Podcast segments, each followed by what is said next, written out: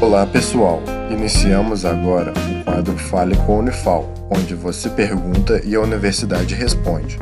Fique agora com a pergunta de um de nossos ouvintes. Olá, sou o Vinícius, da Unifal, e lerei uma pergunta que chegou às nossas mídias sociais do projeto A Voz da Ciência, que é a seguinte: Qual o motivo por ter se criado a falácia cura gay? Seguimos então a resposta. Olá, meu nome é Renata Nunes Vasconcelos, eu sou professora da Unifal, campus sede, do Instituto de Ciências Humanas e Letras.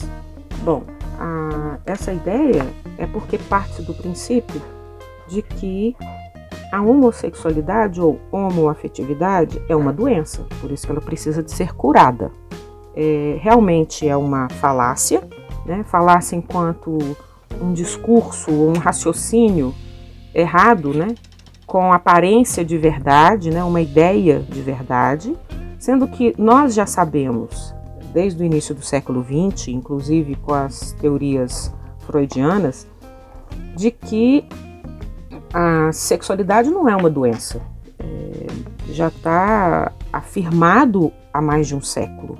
Né? No entanto, ainda permanece esse discurso de que a homossexualidade ou as sexualidades diferentes, né, elas são tratadas como é, desviantes, como anormais, como imorais.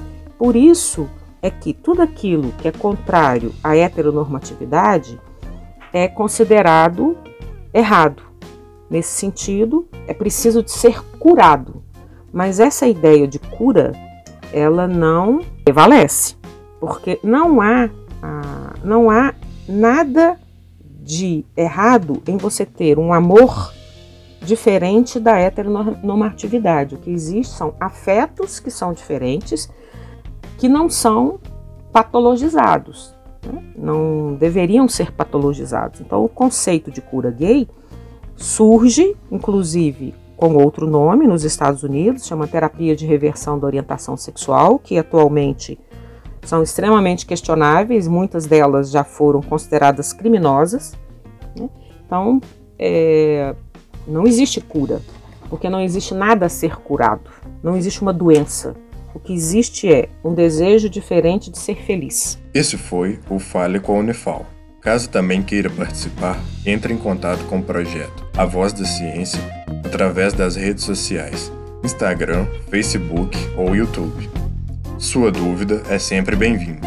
Esse projeto de extensão tem o apoio da Rádio Federal de Alfenas FM